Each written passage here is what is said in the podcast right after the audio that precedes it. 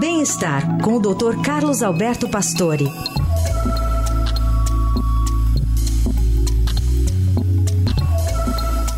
Tudo bem, doutor Pastore? Como vai? Bom dia. Bom dia, Carol. Bom dia, Raíssa. Bom dia. Bom dia, ouvintes. Doutor Pastore, o calor também dá insônia?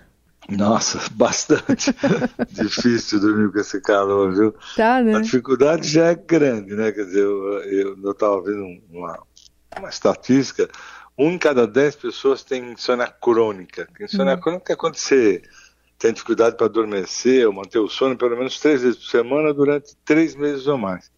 E nesse período agora de calor, não há dúvida, né? Que é muito difícil dormir direito. E as dificuldades para dormir têm trazido muito problema de saúde, né? principalmente as pessoas que têm apneia do sono e que não percebem que o roncar não é normal às vezes, né? A esposa que conta ou o marido que conta.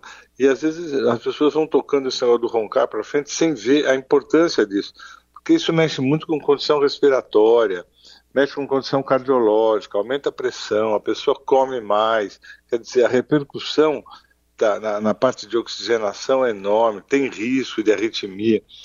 É, então, dormir é importante. Então, isso, do ponto de vista emocional, há uma ligação de insônia com a depressão, podendo levar pessoas saudáveis a sentir ansiedade, angústia, né? E o que, que, a pessoa faz? Recorre ao remédio, começa a tomar medicação, tá certo? E, e, e isso, na maior parte das vezes, não resolve, né? O Centro de, de, de Controle e Prevenção dos Estados Unidos, o FDA também, comenta que são 8% dos adultos tomam medicação para dormir todos os dias. Tem uma série de tentativas né, de higiene do sono, a Universidade da Califórnia sugere uma terapia cognitiva para insônia. Não é só higiene, né? É uma tentativa de realmente as pessoas conseguirem melhorar o sono, e, e é difícil. É, tem técnicas, tem pessoas que sugerem não cochilar, outras sugerem cochilar, e, e, e, realmente você tem que buscar uma forma de dormir melhor. E uma coisa que ajuda muito é a atividade física. Todo mundo sabe que se você tiver uma atividade física regular, isso facilita dormir, né? Mas não é fácil, não. Eu acho que hoje tem muita gente tomando medicação para dormir e que é uma coisa que é difícil largar depois. Eu acho que nós temos que tomar muito cuidado. E quando que efetivamente, doutor Pastore, a medicação vai ser necessária? Em que condições? É, eu acho que quando a pessoa realmente eh, passa por esses grandes períodos sem dormir adequadamente, né?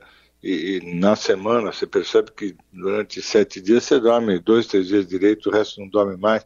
Isso começa a te dar um cansaço no dia seguinte, uma diminui assim, diminui muito a cognição, a percepção para trabalhar.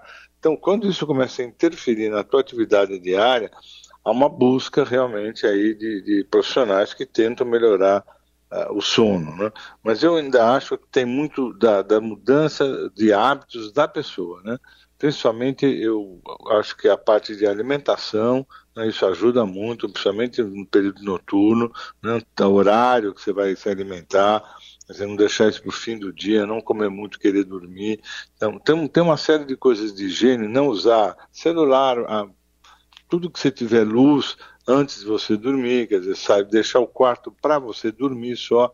Então, tem algumas medidas que vão ser tomadas e os médicos podem ajudar com algumas coisas, inclusive com medicação. Né? Boa.